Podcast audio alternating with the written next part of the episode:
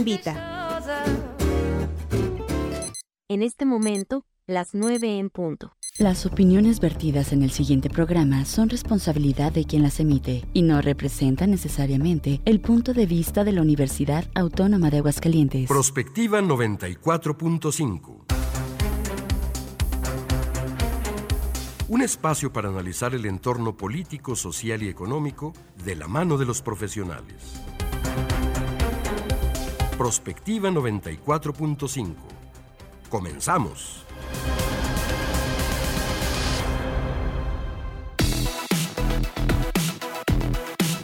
Hola, muy buenos días. Bienvenidos a Prospectiva 94.5. Gracias por estarnos acompañando esta mañana de jueves.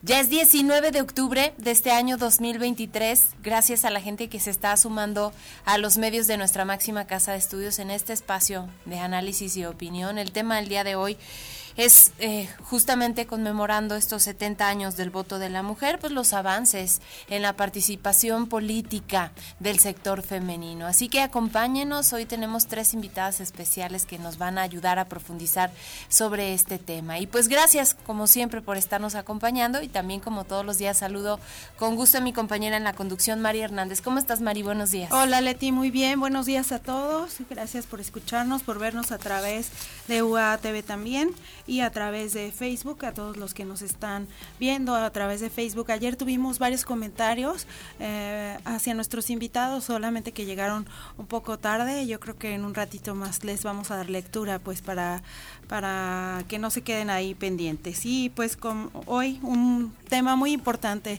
hablar de cómo ha evolucionado la participación de las mujeres en política después de 70 años de haber obtenido el, el derecho al voto. Así es. Acompáñenos a lo largo de esta hora. Las líneas están a su disposición 449-912-1588 vía WhatsApp, el 910-9260 de UATV, por supuesto en Facebook es Radio UAA 94.5. Agradecer a Checo Pacheco y a Juanita Salas que nos están apoyando en los controles técnicos. Y bueno, pues si les parece empezamos y nos vamos con el resumen en la información.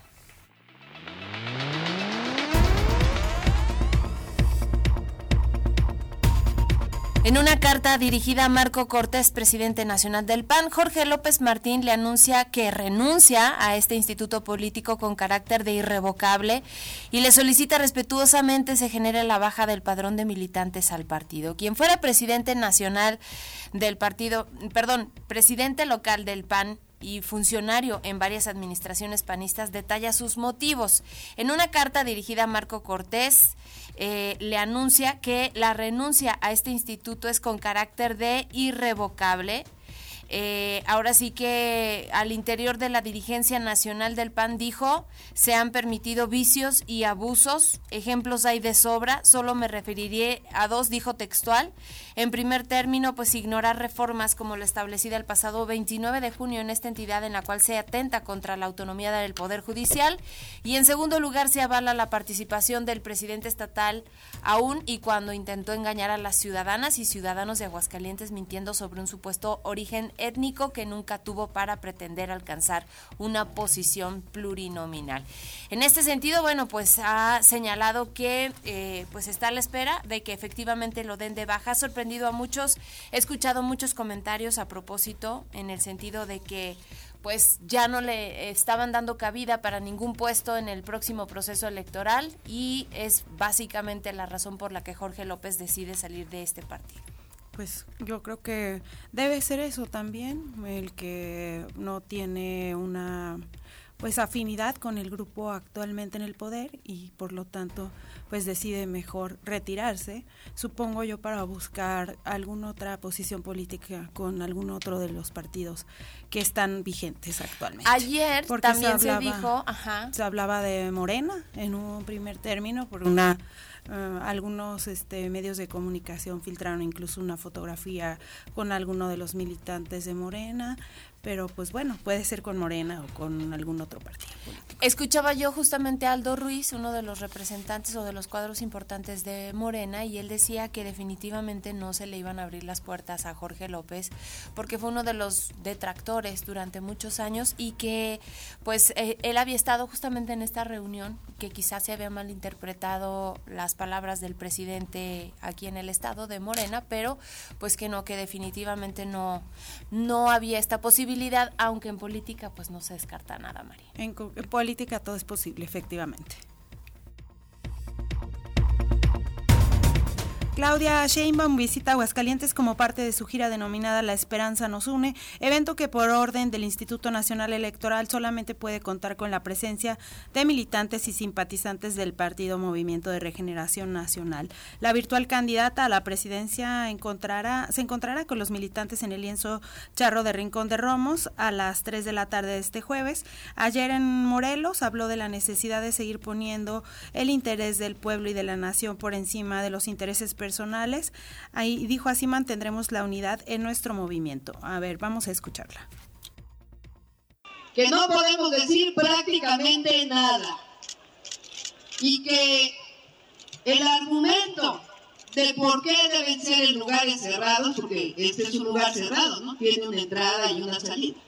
El argumento es porque hay mucha gente en los eventos de Claudia. Ese es el argumento. Y nosotros decimos es que Morena es un partido de millones y millones y millones y millones y millones de mexicanos y mexicanas. Nosotros, la verdad, no somos responsables de que en eventos de otros partidos políticos pues asistan como 30, 40 o 50 personas. En otros asuntos, luego de que el Sindicato de Trabajadores del Poder Judicial anunciara un paro nacional a partir de este jueves 19 de octubre y hasta el martes 24, esto como protesta por la extinción de 13 fideicomisos, algunas personas han expresado su inquietud sobre los servicios y trámites que se verían afectados. El secretario general del sindicato, Jesús Gilberto González, expresó que con este paro inédito se verán afectados algunos servicios como los administrativos y de oficina. En un escrito se detalla que todas las secciones sindicales llevarán a cabo este paro nacional. Eh, cuando culmine la participación del secretario general del Comité Ejecutivo Nacional en el Parlamento Abierto en la Cámara de Diputados el próximo 24 de octubre es cuando por lo pronto tienen contemplado pues no llevar a cabo sus actividades. El presidente Andrés Manuel López Obrador habló sobre, habló sobre este tema hace unos momentos en su mañanera, destacando que el desempeño es muy precario e ineficiente de algunos de los integrantes del sistema de justicia. Además, calificó como un protector de corruptos al exministro José Ramón Cosío, quien promovió un juicio de amparo para frenar la extinción de los fideicomisos del Poder Judicial. Escuchemos. Y hay muchísimos elementos. He venido diciendo y reitero, no han hecho nada en beneficio del pueblo, nada. Las últimas cuatro décadas, nada. Al contrario, han avalado todas las reformas a la Constitución en contra del pueblo y a favor del saqueo de los bienes de la nación.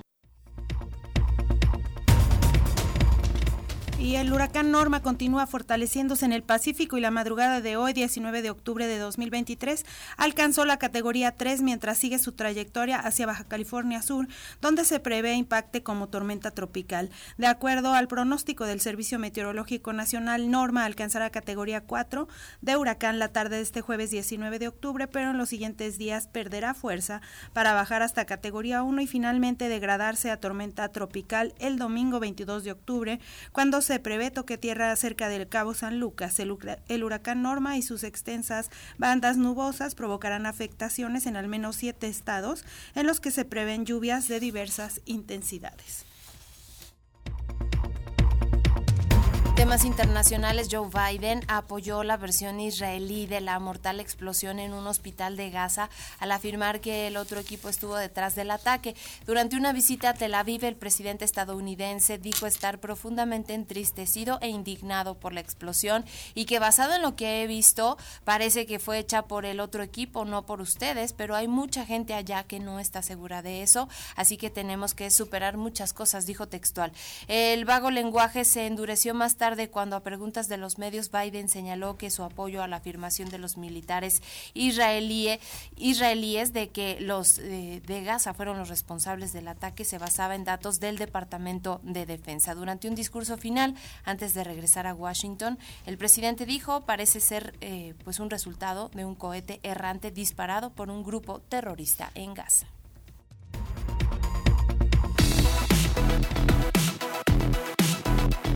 Comunícate al WhatsApp al 449-912-1588.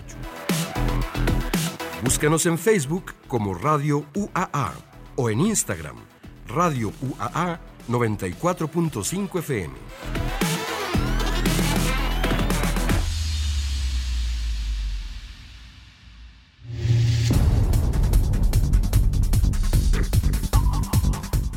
La lucha por el derecho al voto de las mujeres, conocida como el movimiento sufragista, es un capítulo fundamental en la historia de la igualdad de género y la democracia. A lo largo de la historia, las mujeres en muchas partes del mundo estuvieron excluidas de participar en procesos electorales y políticos, considerándose sufragio, un derecho exclusivo de los hombres. Sin embargo, a medida de que avanzaba el siglo XX, se produjeron avances significativos en la lucha por el voto femenino. La participación de las mujeres en la política es uno de los ejes primordiales que conducen al logro de la igualdad entre mujeres y hombres, así como para la consolidación de un Estado democrático garante del ejercicio de los derechos humanos. En 1948 fue publicada la Declaración Universal de los Derechos Humanos. Para ese año, las mujeres en México aún no podían votar en las elecciones del país y sin un permiso especial tampoco podían trabajar ni tener propiedades a su nombre. En pocas palabras, las mexicanas no ejercían una ciudadanía plena. No tenían reconocidos en su totalidad sus derechos políticos y ello limitaba la posibilidad de participar en la política del país, ya sea votando, postulándose como candidatas o pidiendo rendición de cuentas a los gobiernos. Fue hasta 1953, como resultado de la reforma constitucional al artículo 34, cuando las mexicanas tuvieron el pleno reconocimiento de votar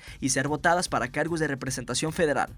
En la actualidad, la presencia de las mujeres en los cargos de elección popular es una realidad incuestionable. En México, los impactos de las reformas constitucionales de 2014 y 2019 en materia de paridad, antecedidas por el establecimiento de cuotas de género en los años 90, permitieron la escucha de las demandas de los diversos movimientos sociales y feministas en materia de participación política de las mujeres. En el 2024 estaremos ante la posibilidad de tener a la primera mujer presidenta en la República, como un ejemplo de ese avance en la participación de las mujeres en la vida política. Es por ello que este será el tema de hoy en Prospectiva 94.5.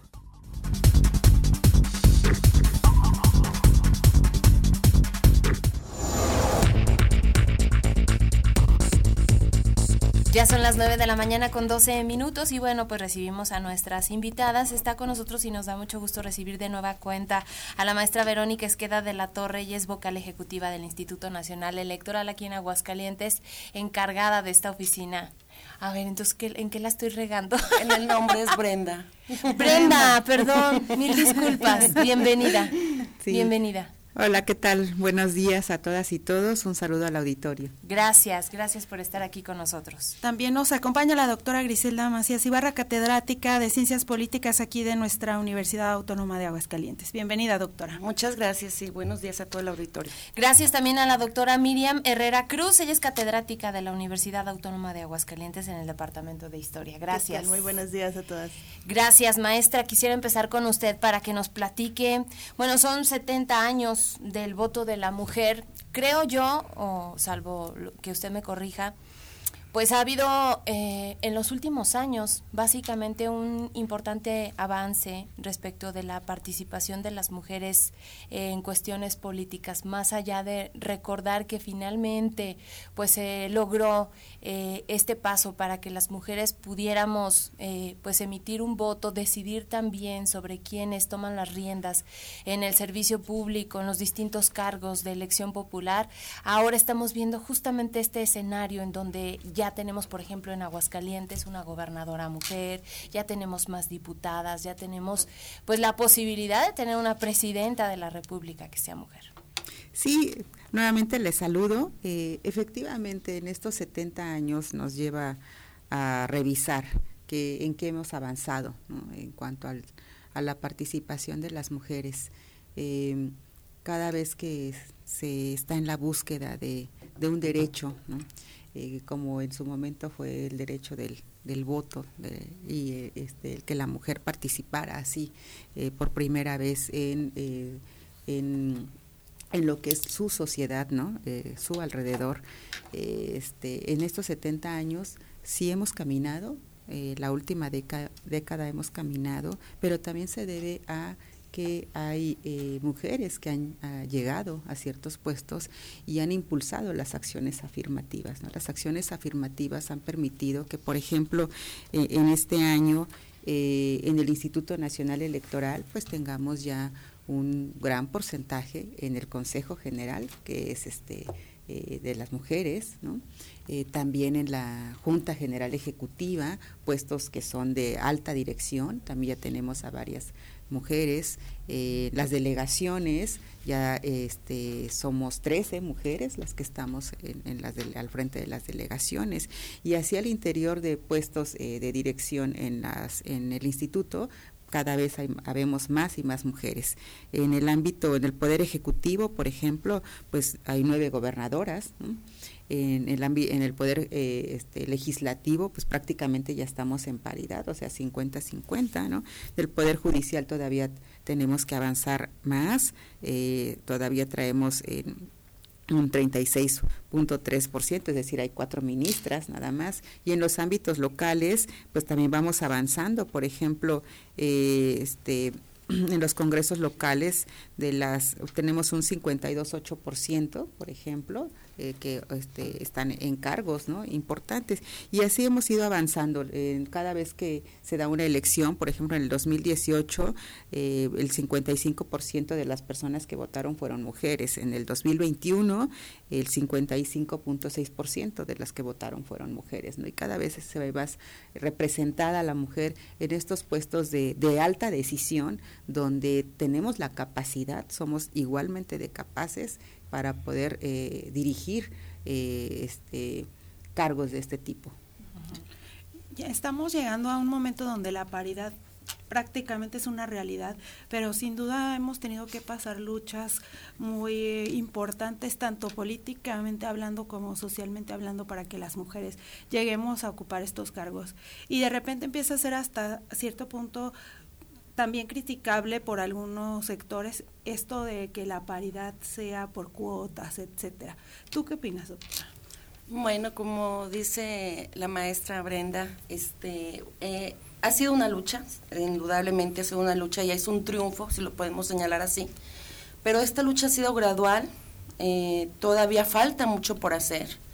Creo que ha sido tardía, este, aunque fuera en esta última en estos últimos años, principalmente a partir de 2019, donde se estableció la paridad en todos los órganos de gobierno, no solamente congresos federales, congresos locales, en todas las áreas de las secretarías de, del Ejecutivo, del Legislativo, del Judicial, y falta mucho por hacer.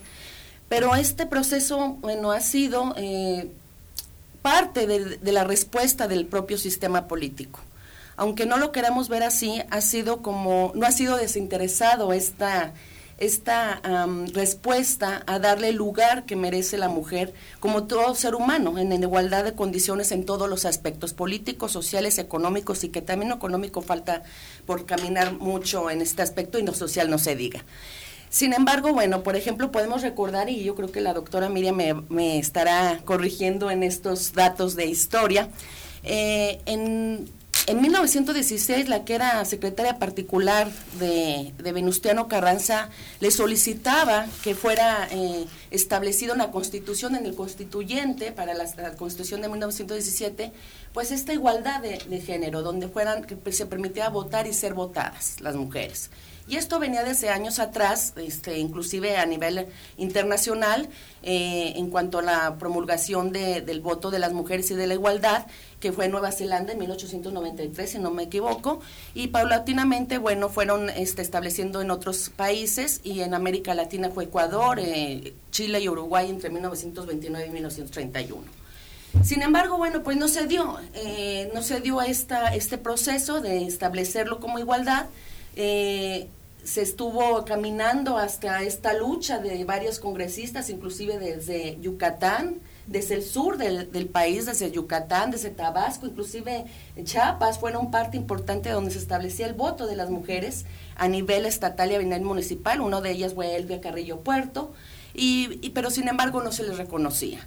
Entonces este proceso fue a partir de, esta configuración que se estaba estableciendo de la Constitución de 1917 en la distribución del poder, de cómo iba a permanecer el poder y las mujeres no estaban establecidas en esa Constitución. Cuando fue en Lázaro Cárdenas este, una propuesta en esta lucha de que se eh, incluyera a la mujer dentro de la Constitución en igualdad de condiciones de votar y ser votada, porque establecía en el, artículo 34 constitucional, bueno, que solamente para ser mexicano, ciudadano mexicano, tenías que tener 18 años estando casado o 21 años para que fuera ciudadano. Era tan ambiguo que inclusive por ahí alguna, la propia Herminia Galindo, este participó en una convocatoria de diputada federal, pero bueno, pues perdió, porque era tan ambiguo. Entonces lo, lo mejoraron para que solamente fueran eh, lo que es hombres. Los hombres. Los hombres. Eh, con Lázaro Cárdenas estaba ya establecido la, la, la igualdad, se aprobó por unanimidad, pero sin embargo hubo un pequeño detalle, que lo que sucedió es de que no lo, no lo envió para que fuera publicado como decreto en el Diario Oficial de la Federación. Hubo muchas cuestiones, por eso digo que esto es una respuesta del propio régimen del sistema político y también a los intereses que estaban en juego en para propios, cada uno de los presidentes que estaban en, en turno. En ese sentido, bueno, estaba la, lo del problema de la, del petróleo, de las empresas, de la actividad económica, la, la posible, bueno, ya casi de, eh, inicio de la Segunda Guerra Mundial, la propia CTM, que era de los obreros del PRI, de, de lo que era el PNR en ese entonces, este, del, del partido oficial, eh, la CTM no estaba de acuerdo que las mujeres este, votaran y fueran votadas que porque pueden tener influencia en cuanto a a que si el papá o el esposo votaba por uno, pues votaran por otro y pues las ideas conservadoras y la iglesia podía influir en ellas. Entonces, bueno, fue un proceso que, que decidió no enviarlo, no se promulgó. Sin embargo, bueno, en el, ya con Ávila Camacho, este fue en el 47, pero solamente a nivel eh, municipal, porque señalaban, dice, bueno, dejémoslo en la casa chiquita, son municipios chiquitos, no van a hacer mucho daño. Para ya después con este, para no irme más, más rápido, con este eh, Ruiz Cortines, bueno, pues eh, eh, precisamente mujeres eh, congresistas del Congreso Feminista le dijeron, bueno, usted tiene que cumplirlo, su propuesta de campaña de la igualdad de la mujer, de establecerlo en la, en la ley. Y bueno, le dijo, está bien, dice, lo hacemos, pero lléneme un estadio, lléneme el 18 de marzo. Si me lo llenan, y se lo hacemos, a ver si tienen tanta capacidad de movilización. Lo llenaron de toda la República y entonces lo estableció. Él fue cuando ya dijo, vamos a enviar esa iniciativa que ya estaba, ya estaba aprobada, solamente no estaba, pero para que no dijeran que fuera de Lázaro Cárdenas, en vez de hombres puso varones y mujeres. Entonces, esta respuesta lo que señaló es, es la distribución del poder. El propio sistema es la respuesta que da a los conflictos sociales que se da en toda política. La política nace a partir de conflictos sociales y esos conflictos sociales se dan a partir de las desigualdades que existen en la sociedad. Entonces, de cómo dar respuesta a esas demandas, de esas desigualdades que pueden ser biológicas, en este caso eh, de género, de hombre-mujer, sin embargo, ante la ley, en económicas inclusive, religiosas, a partir de un sistema también que estaba creando una, cre estaba creando una creencia, los valores ideológicos del propio sistema, que era conservador y bueno, también del propio partido, para conservar, que era ya la consigna, conservar el poder. Asimismo, bueno, también me remoto nuevamente con Lázaro Cárdenas de por qué digo de esto de conservar el poder, eh, de por qué se, se, otorga o se detiene, inclusive en ese momento también el, eh, la iniciativa de, publicarla en el diario oficial de la federación, pero que después se da en, a lo municipal, se detiene porque estaba perdiendo todo en Lázaro Cárdenas. Aunque ahorita lo tengamos como el gran ícono de la izquierda y el gran presidente, que sí lo fue posiblemente, eh, estaba perdiendo todos los estados y municipios. Estaba mermando la participación, o sea, estaba disminuyendo la participación. Inclusive se señala ahí entre los entre los escritos de la historia que él iba a reconocer a Juan, Juan Andrés Almazán y le dice a Ávila Camacho, no, espérate, dice, vamos uh -huh. a ver cómo lo organizamos. Entonces de repente sacaron votos de casillas que ni existían en las comunidades rurales en los municipios, en las comunidades rurales, sacaron votos, porque antes existían las juntas locales. Y sí, de las juntas este, municipales y todos este, este Entonces, a partir de eso, como estaba mermando, ya no era suficiente con los hombres, dijeron, bueno, vamos a darles el voto en el 47 a las mujeres para aumentar la participación y también en este caso, bueno, también fomentar la centralización de la organización de las elecciones. Entonces, este ha sido un paso, digo, gradual, sí, de, luchas constantes que es reconocida de las mujeres. Falta mucho por hacer. Yo creo que esto que se está realizando en la actualidad eh, es un avance, pero las mujeres tienen las capacidades, pero ahora falta que este reconocimiento que se da en la ley se, sea establecido eh, realmente en la sociedad. Claro. Y ahorita que estás eh, haciendo todo este contexto, estaba yo pensando en la historia más reciente de los pues las posiciones de los partidos políticos, doctora, que son partidos de hombres, que durante mucho tiempo pues han tratado de limitar estos espacios a las mujeres, que se tuvieron que hacer legislaciones para abrir ah, la posibilidad de que pudieran participar ellas también. Pero, por ejemplo, me acuerdo de estas famosas Juanitas, que pues eran mujeres, por ejemplo, que cumplían, ¿no? Con la eh, pues imposición para ellos, ¿no? Como partidos políticos de definir cuadros femeninos, pero a la hora que llegaban al poder, pues renunciaban y entraba un hombre. Todavía tenemos partidos eh, así, machistas, digo, ya no se pueden dar esas prácticas, ¿no? Pero, por ejemplo, yo pienso mucho en todas estas mujeres que son representantes populares, que están como presidentas, que están eh, como gobernadoras, el equipo que está atrás de ellas es casi en su mayoría hombres que imponen decisiones, ideas, trabajo, etcétera. Pues es que yo creo que como seguimos teniendo una sociedad machista, pues todavía tenemos esas prácticas machistas en la participación de, la mujer. ¿no? mi línea de tiempo ya la expuso muy bien la doctora Griselda. no, no, no. Pero creo que este es como un buen momento para hablar del de, de, tiempo que ha pasado, ¿no? Este tiempo que ha pasado en, en las luchas, en, en, en, el buscar ese espacio, en el, en el ser el, el la persona protagonista del escenario y no nada más estar como calentando el asiento para que llegue alguien más, ¿no?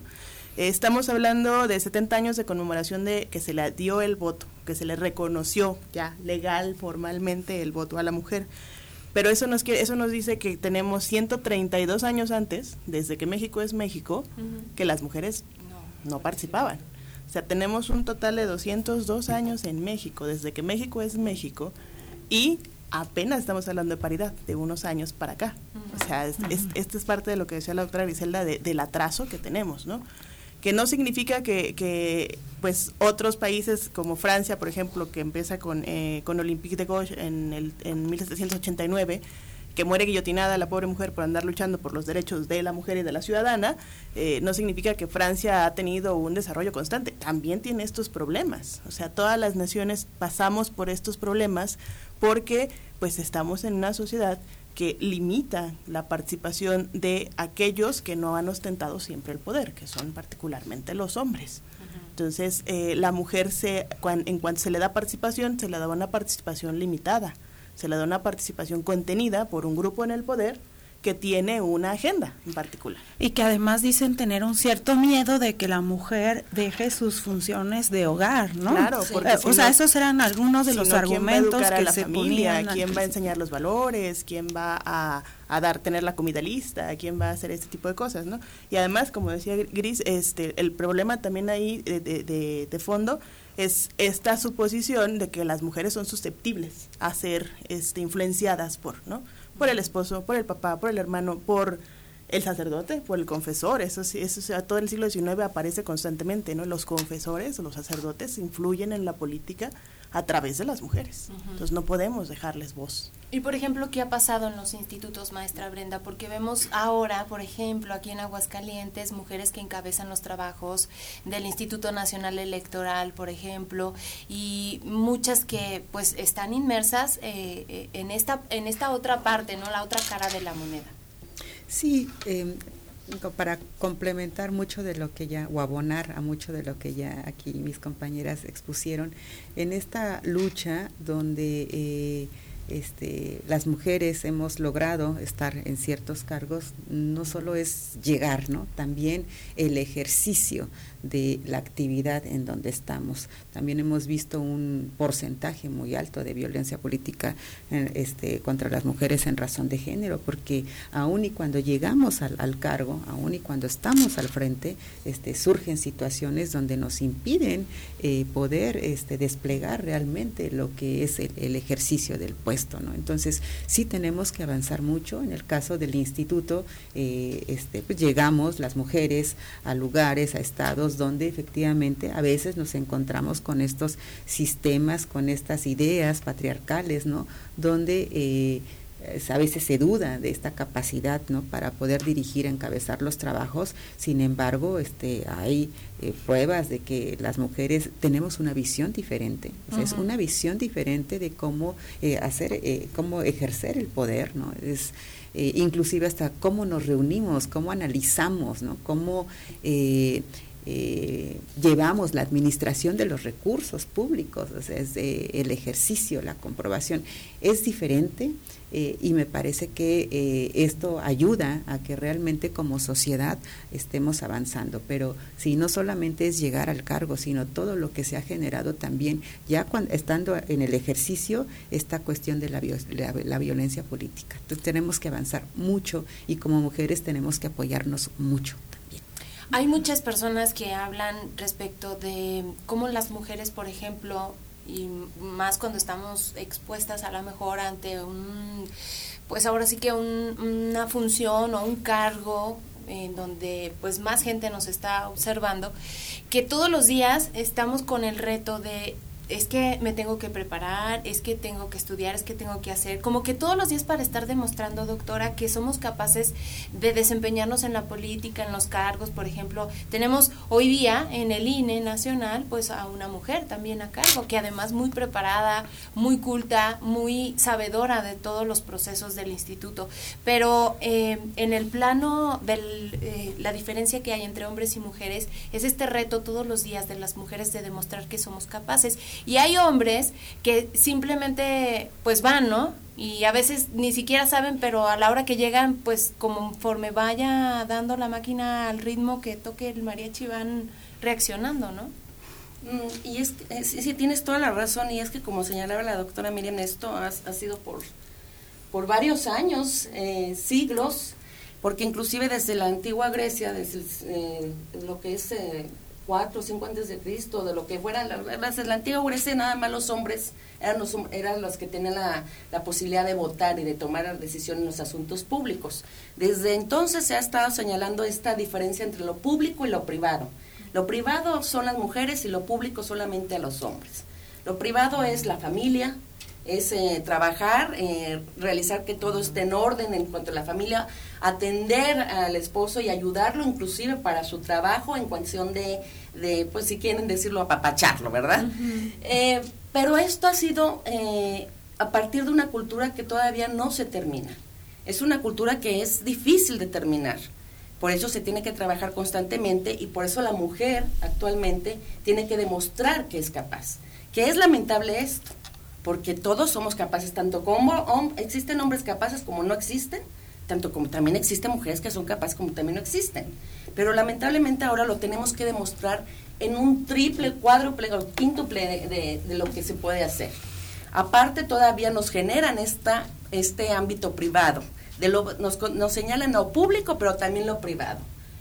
¿Y qué pasa? Bueno, esta igualdad también debe de existir también para el hombre, tanto en lo público como en lo privado tiene que haber una, un equilibrio en esta situación. Y tú lo señalabas también con lo de las Juanitas. En el 2009, por ejemplo, con Clara Brugada, que era eh, candidata jefa delegacional para Iztapalapa por el PRD, y que era eh, la candidata, bueno, le metieron un, un juicio dentro de, del PRD otra candidata, entonces pues la situación estaba un poco complicada en ese entonces, bueno, Andrés Manuel López Obrador señaló, este, vamos a ver qué otra forma para que Clara Brugada, pues, no quede desamparada porque eh, le ganó el juicio la otra candidata del PRD. Y bueno, ya casi a unas semanas de que fuera las elecciones, eh, Andrés Manuel presenta a Rafael Acosta, eh, denominado coloquialmente y conocido por todos, Juanito, eh, y por, el PT gana la elección, pero eh, con la consigna, con el compromiso de que renunciaría o renunciaría y cedería posteriormente el espacio, a Clara Brugada.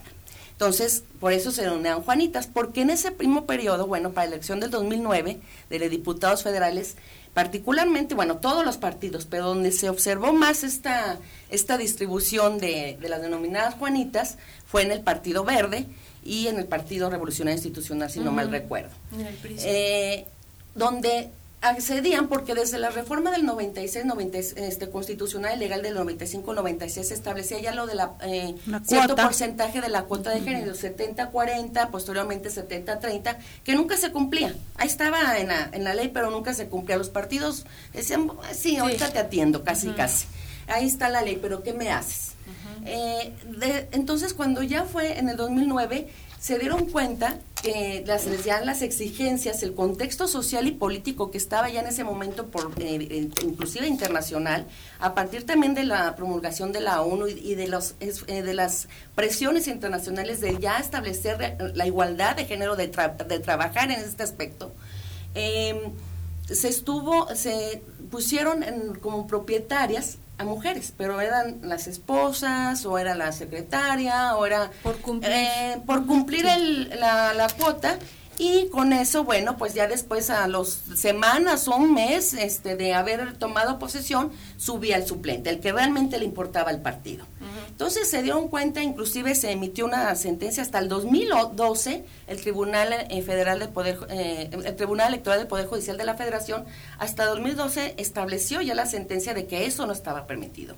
Que entonces lo que se tenía que hacer es de que si había una mujer propietaria, tenía que haber una suplente propietaria que no debería de ser que hombre, este, mujer y hombre para que posteriormente jugaran esta, la simulación. Y bueno, desde ahí empezó este progreso de, de, lo que ahora conocemos. Ya en el 2014 fue este, pues, eh, lo que fue la paridad de género, pero solamente en los congresos federales y locales. Y hasta el 2019 es lo que actualmente, lo que acabo de mencionar, bueno, hace unos momentos, es en todo, en todos los espacios de pues de la política, de la, de la toma de decisiones en los asuntos públicos. Así es, está muy interesante la plática, pero tenemos que hacer un corte, son las 9 de la mañana con 37 minutos. La línea está abierta 449-912-1588 y también 910-9260. Vamos a esta pausa, regresamos. Prospectiva 94.5 Sintonizas 94.5 FM. Radio UAA, proyección de la voz universitaria.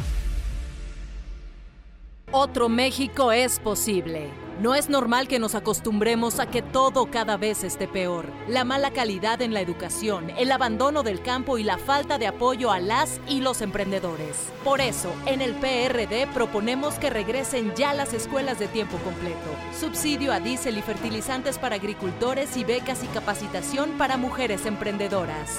Todas estas propuestas son posibles. Otro México es posible. PRD. Dicen que se yo que no le agarro el hilo. Dime que tiene de fregón. Va a acabar como rata en el panteón. No la vayas a regar, la cosa es bien sencilla. Si te metes fentanilo, seguro vas a quebrar. Tenía muchos compas que ya no he vuelto a ver.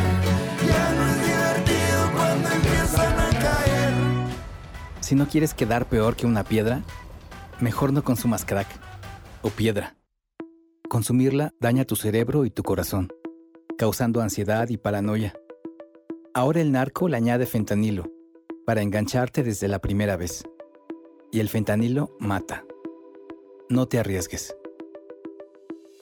Si necesitas ayuda, llama a la línea de la vida 800-911-2000. Secretaría de Gobernación. Gobierno de México. Radio Luxierna. Radio Luxierna. Radio Luxierna. Un programa de análisis realizado por estudiantes de filosofía los jueves a la 1.30 por Radio, UAA. Radio UAA. Búscanos en internet radio.uaa.mx 94.5 FM, proyección de la voz universitaria. Prospectiva 94.5.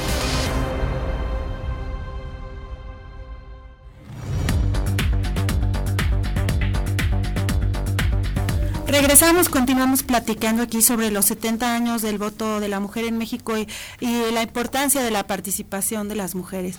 Doctora Miriam, ¿qué tanto las mujeres hacemos la diferencia en políticas públicas cuando llegamos a ejercer un puesto, un cargo público? Hablamos, por ejemplo, de en la pandemia hubo primeras ministras o jefas de Estado que sí hicieron una diferencia muy importante en las políticas para combatir la pandemia o para cómo que nos platicaras un poco al respecto. Pues mira, yo creo que eh, la participación, como decía la maestra Brenda, es diferente, ¿no? O sea, las mujeres pensamos de otra manera, organizamos de otra manera, incluso la, administración de recursos pues, se piensa en, en función de otras necesidades que a lo mejor no son como las más tradicionales, pero que suelen funcionar porque de eso se trata, ¿no? Y tiene mucho que ver con, con la forma en la cual también pues somos educadas este, la forma en la cual participamos dentro de, la casa, las responsabilidades que vamos adquiriendo. Entonces, eh, tiene esta participación positiva que se tuvo de, de muchas mujeres en, los ámbitos políticos, eh, sobre todo que se hizo muy visible en la pandemia, eh, tiene también eso como a su favor, ¿no? La visibilidad que se le dio en la pandemia. No significa que antes no se haya hecho o que no haya otras mujeres en otros contextos que lo hagan. Simple y sencillamente, la pandemia fue un punto en el cual nos permitió observar a detalle otro tipo de organizaciones, principalmente organizados eh, por las mujeres. Entonces, eh, yo creo que si nos remontamos a la historia, pues podemos ver el ejemplo de la organización política que se hace en las mujeres, en el caso mexicano, como lo mencionaba la doctora Gris, de, de las, del Congreso Feminista de Yucatán de los 20, ¿no? que presiona y presiona y presiona constantemente pues para lograr conseguir eh, buenos resultados para que las mujeres tengan participación en una esfera en la cual no se les considera donde la, en la cual, donde históricamente han sido relegadas. Entonces, eh, este tipo de mujeres, que algunas ya las tenemos muy bien identificadas, como Hermila Galindo, eh, ahí son son solamente algunas, faltan un montonal de mujeres que han tenido participación, que han impulsado las, las ideas, que han impulsado las iniciativas que nos también tenemos ahí la obligación de rescatarlas, de rescatar sus estas labores para entender por qué ahora vemos a mujeres ya más en lo público haciendo esta buena labor política. ¿Y qué pasa, por ejemplo, decías maestra, pues de la violencia eh, que se da precisamente a las mujeres en el ámbito de la política. Veo yo, por ejemplo, muchos casos de personas que llegan a ocupar un puesto de elección popular, con un, mm, pues a lo mejor un discurso alrededor en el sentido de qué habrá hecho para llegar a esta posición, o gente de los partidos políticos que a toda costa quiere seguir imponiendo el tema de que sean varones y que, bueno, pues por cumplir la ley ejerce esta violencia, incluso a veces hasta sexual en contra de las mujeres que quieren abrirse camino en la política. Sí, ya lo, ya lo comentaban eh, las compañeras, sí, la lucha y el eso de demostrar que somos capaces, que podemos administrar y estar al frente es algo permanente. Eh, y la violencia este, no solamente la ejercen los varones, también la ejercen mujeres. Eh, no solamente es una violencia horizontal, también es vertical. Eh, también de colaboradores, ¿no? Este, eh, se ejerce esa violencia. Entonces, eh, nos falta todavía caminar para poder estar en un estado, ¿no? Donde generemos condiciones para quienes vienen atrás de nosotros, ¿no? Estas niñas, estos adolescentes que primero vean que se puede, que sí ha costado, por supuesto, les tocará enfrentar otro tipo de luchas, por supuesto, ¿no? Eh, rescatar a, quienes han tenido estas ideas y esta violencia política eh, pues sí se ha, estado presente, se ha, por parte del instituto eh, se han activado protocolos, se ha insistido en mucha capacitación respecto a estos protocolos, no solamente al interior, sino también al exterior, Y pues precisamente el día de hoy el Consejo General va a tomar un acuerdo muy importante, ¿no? que tiene que ver con eh, precisamente la paridad del género con las nueve gubernaturas que van a contender el próximo año en el cual pues sea alrededor se ha este dado todo un discurso eh, a, favor y a no a favor no eh, y que será interesante ver precisamente estas posiciones de las de en su momento cuando participen los partidos políticos, donde nos va a dar una idea, una muestra de todavía lo, en lo que hay que caminar. Al final, pues como todo acto de autoridad, este, están los medios para que en su momento se puedan impugnar y será interesante, ¿no? En caso de que se impugnen, será muy interesante ver el análisis que en su momento lleve a cabo la, la Corte. ¿Qué tanto hemos visto las bondades de que una mujer gobierne, pero también cuando algunas, sobre todo legisladoras, llegan a ocupar sus cargos, muchas no tienen esta visión de género y, de la perspectiva, y a veces en lugar de ir, sacar adelante o ir adelante con ciertas iniciativas, por ejemplo, llámese caso de aborto, por decir cosas como muy polémicas, está, echan incluso hacia atrás los avances que ya se han tenido. Bueno, algo aquí es muy claro, que un cuerpo de mujer no significa pensamiento feminista. Así esto es muy claro, o sea, no porque ella sea mujer y esté en un puesto de, de, pues, de responsabilidad pública, ya vaya a tener un pensamiento y por ende este, apoye en todos los sentidos a la propia mujer. Que, que sería lo ideal, claro que sería lo ideal porque aparte de no solamente la mujer, sino también hacia el hombre, hacia toda la diversidad que existe en nuestro país en, en cuanto a, mm, búsqueda de igualdad y de reconocimiento y de una lucha de, de, existir, de, de, hacer erradicar la violencia. Em, ¿Qué pasa aquí? Bueno, eh, surge lo que realmente señalaban los que se oponían en su momento de que no se diera el voto a la mujer de que podrían ser influenciadas por la iglesia, por los grupos conservadores. En este caso, en la mayoría de las veces puede ser, no, no puedo generar con certeza, tenemos que comprobarlo, pero la mayoría de las veces que lo que sucede que a veces inclusive no están a favor de, los derechos que la mujer tiene de, decidir de su cuerpo en cuanto a la, eh, la natalidad, la, eh, la sexualidad, etcétera, este, ¿Qué pasa? Está la ideología inmersa en ella. Está a partir de prejuicios, de creencias, de lo que crea a partir de un, de un sistema cultural que se fue enfocado a su entorno familiar y también, bueno, de político que los partidos para eso están, pues para establecer su ideología y para fomentar esa ideología a partir de lo que se señala son representación de la, de la sociedad.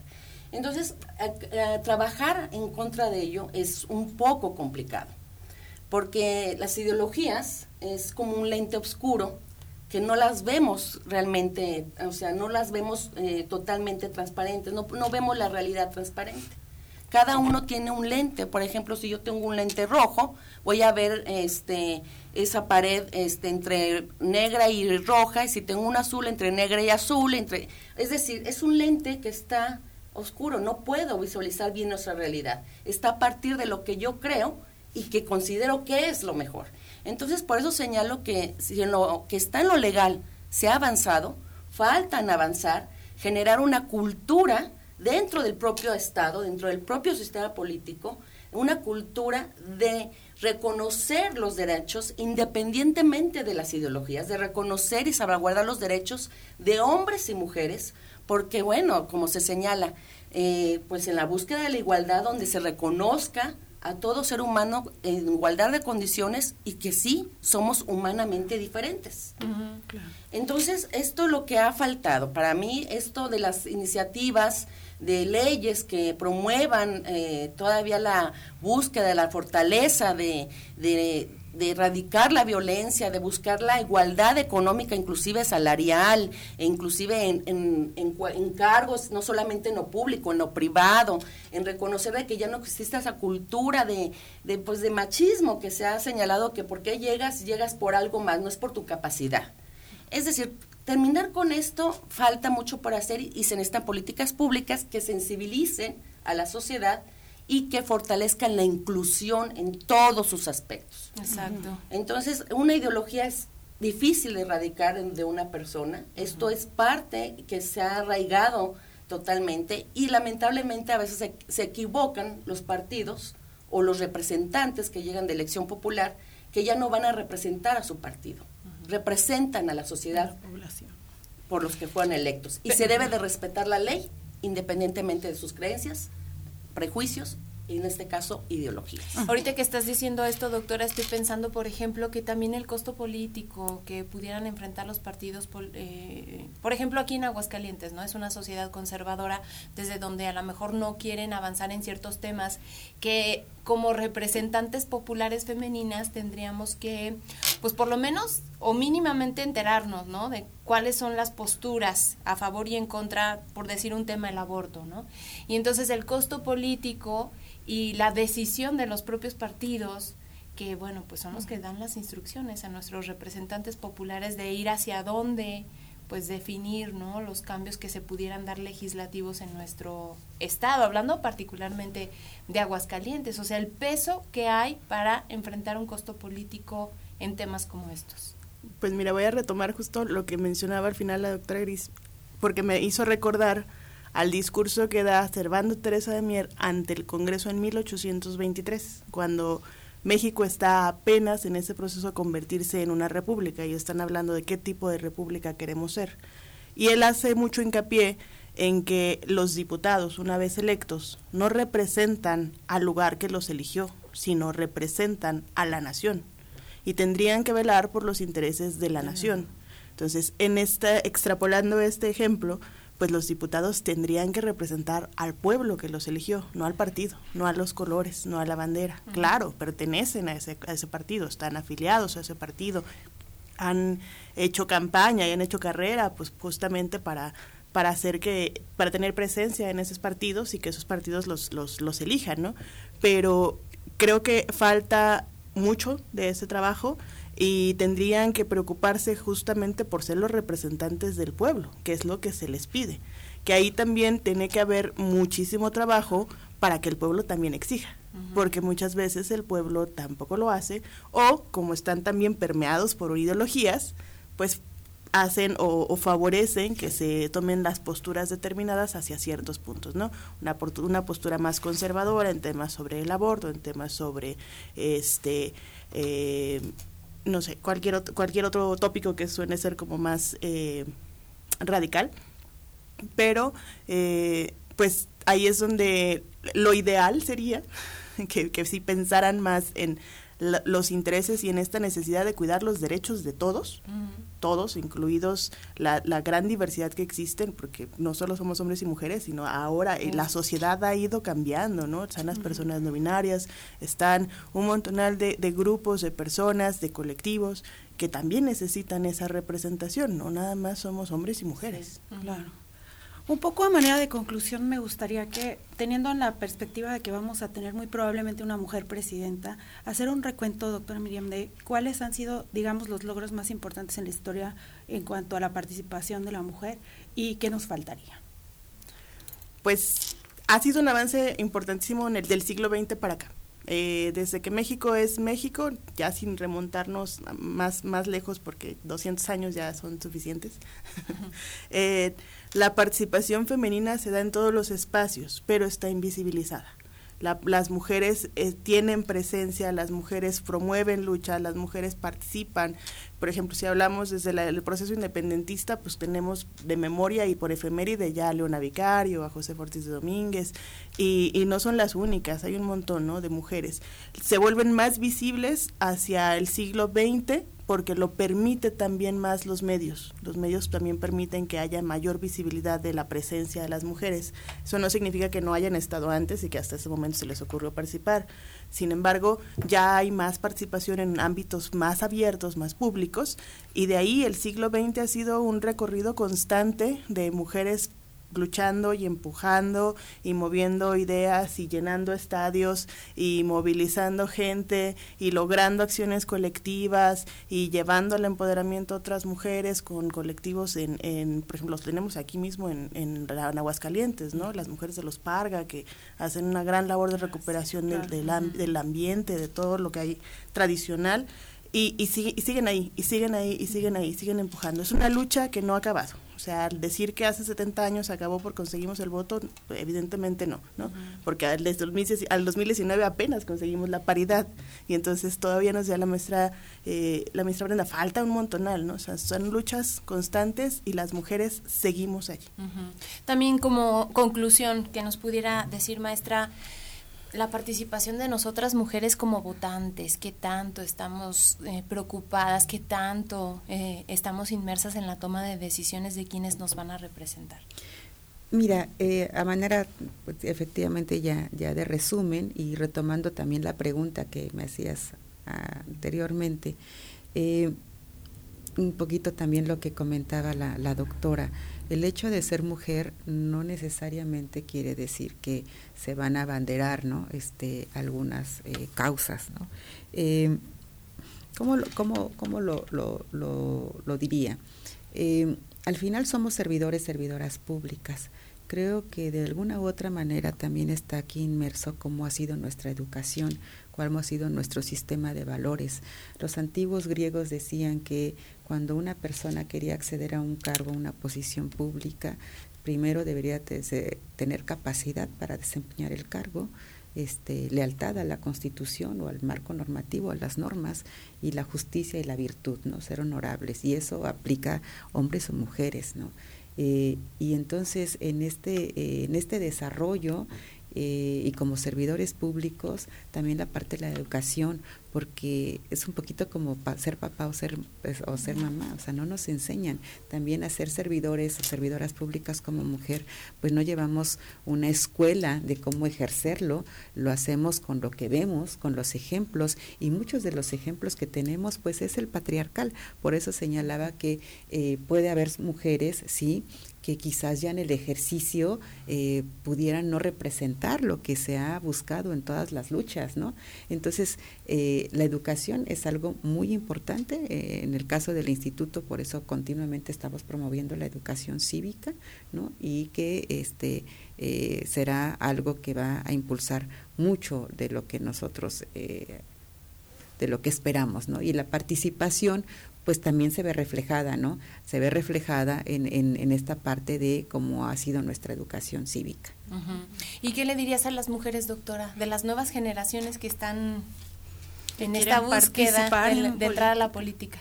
¿Qué les diría? Bueno, que esta lucha es constante, esta lucha es a futuro, siempre va a ser una lucha, aunque estemos en la ley, la paridad está en la ley, eh, las mujeres siempre nos vamos a enfrentar a retos en todos los sentidos porque más allá de participar en política tenemos un compromiso social en cuanto a lo que señala la maestra eh, Brenda, en la educación, en los valores familiares, inclusive a nosotras como maestras, de transmitir ese conocimiento a las nuevas generaciones y pues señalarles que, que siempre deben defender sus derechos, que nunca se queden calladas, que también eh, lo más importante es, si tú crees en algo, si tienes una ideología en prejuicio y si quieres acceder a esta eh, deliberación pública o en esta responsabilidad de la toma de decisiones en los asuntos públicos, pues primero está la sociedad, Primero está la representación de lo que para eso se formó la sociedad, la representación de toda la diversidad que existe en nuestro, en nuestro país en este caso, y que, por ejemplo, eh, un tema tan polémico que es el aborto, no por apoyar a que eh, se permita el aborto, el derecho a decidir de la mujer en su cuerpo, eh, si tú no estás de acuerdo lo vas a hacer.